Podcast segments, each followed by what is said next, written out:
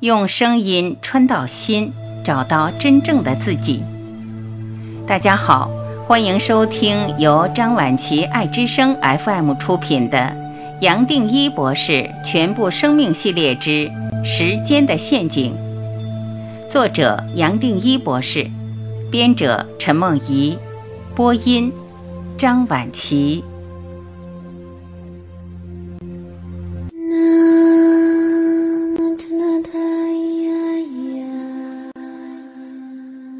三十五，时间到了。前面谈过，没有完美的时机。我在这里要分享另一个大的秘密。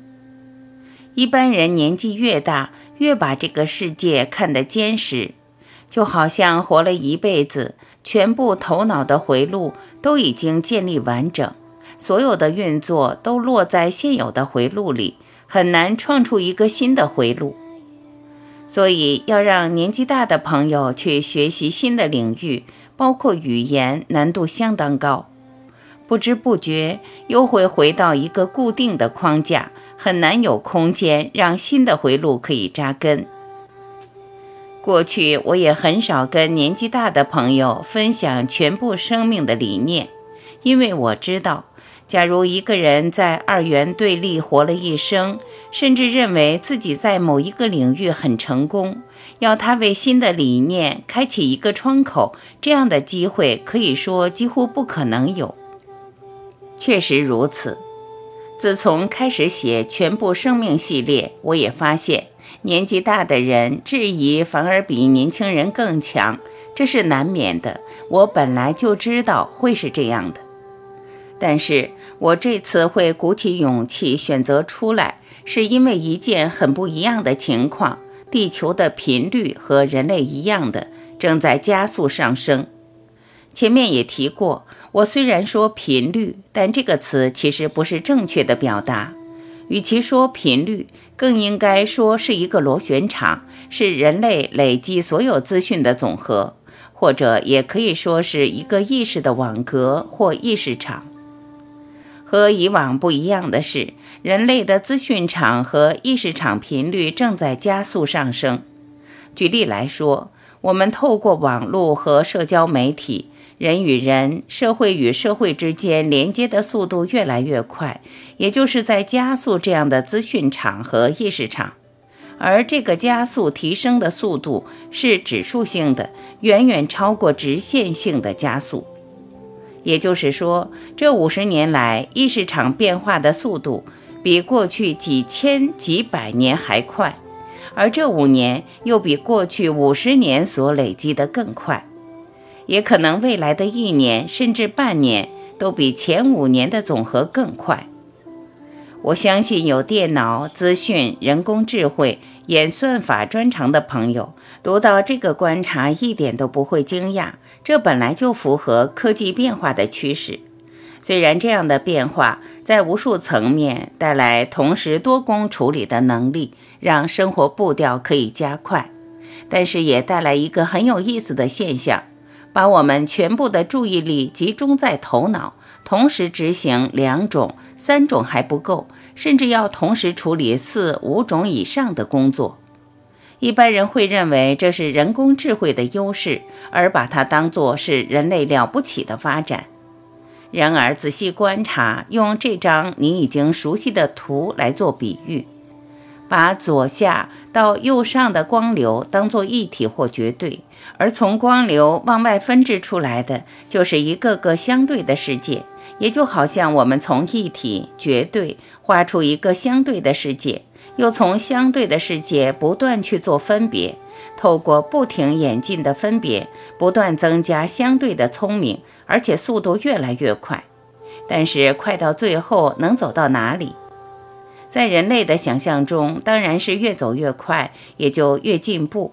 但是从我个人的体验，并不是如此。从一个相对的范围往下走，再怎么发展是有限的，这条路走到最后不会通。然而也没有关系，只要分别越来越快，也就造出一个起点，会自然跳出时空而回到一体。就像下一页的图所表达的，从绝对可以延伸出来相对，相对无论走到哪里，就算表面上看来无路可走，也从来没有离开过绝对。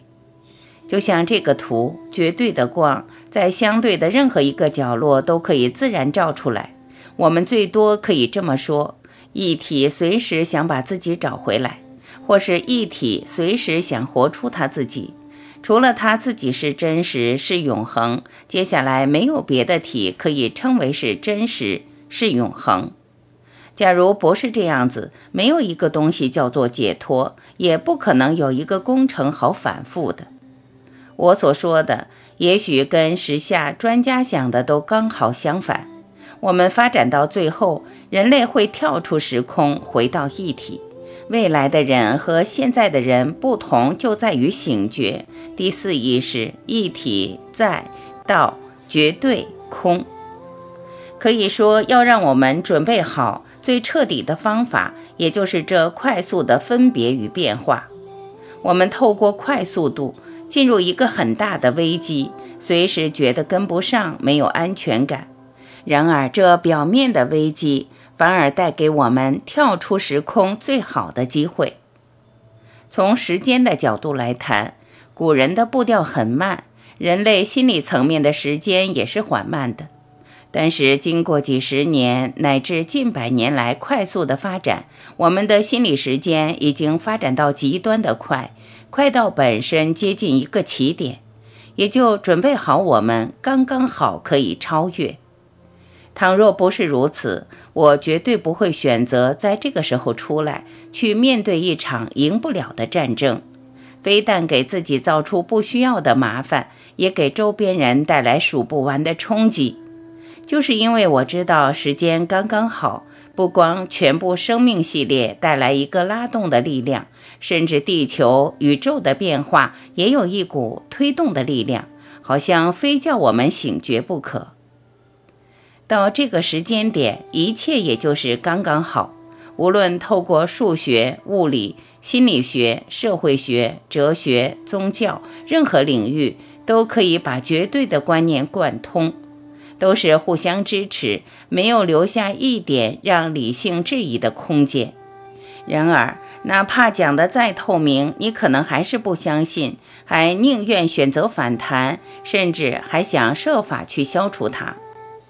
我在这里以最诚恳的心情，希望能再一次表达：但愿你我能掌握这个机会，搭上醒觉的缆车。倘若落后了，谁知道下一次机缘成熟，让你会动念想追求、去练习，又是什么时候？也许这是我个人的期待，就是因为我们大家做一个集体的反复工程。说不定能让醒过来的人达到一个关键的数量。然而，建立更完整的意识网格，不光是资讯，而是超越任何资讯的绝对意识的网格，把地球包起来，甚至透过我们的连接，能让地球的频率更为提升，而完全改变地球的命运。打个比方来说。就像从幼稚园的等级跳到大学甚至研究所以上的等级，当然这种说法最多是比喻。我指的是地球其实有很重的因果在拉扯。想想，只要投生到地球，过去全部的记忆都会失去，而完全要从头再来，很可能再次被这个相对的人间绑紧，甚至从此被困住。或许会有那么一天，来到这地球的我们是完全贯通的。过去活过的所有生命都记得，自然跟一体分不开，甚至连最高等的灵性生命都会选择来地球重生。也许我这一生不见得能亲眼看到这个结果，但是谁又晓得呢？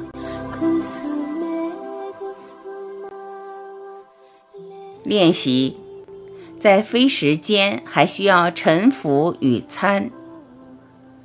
一般人往往不是彻底回到非时间的永恒，而是有时候有，有时候没有。自然会发现念头还是断不了，有时候还是会起伏。这时候还是要不断的沉浮，不断的参，不断的把自己交给绝对，随时提醒自己，有念头的人是谁。这样子一路走下去，会发现非时间的状态自然会浮出来，而浮出来的时间会越来越久，甚至有一天变成全部。这时候才可以彻底体会到，时间最多只是一个工具。我们透过时间可以妥当的安排进行工作，用完了也可以轻轻松松把时间挪开。这一来，一个人再也不会被时间困住。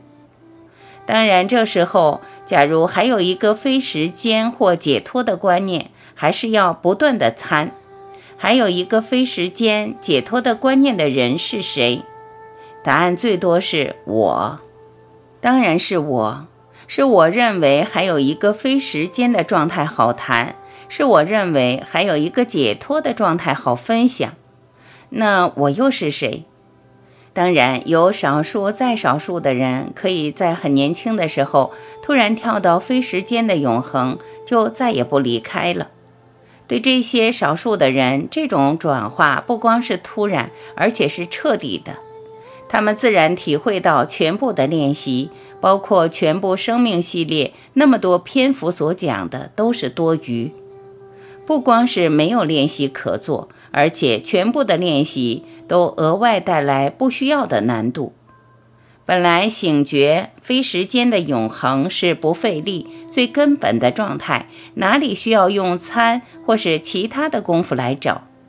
虽然如此，我还是建议，假如你不是属于这少之又少的几位。那么还是要很谦虚、很诚恳，采用这本书和其他作品带出来的提醒，也就自然会发现这一生会截然不同。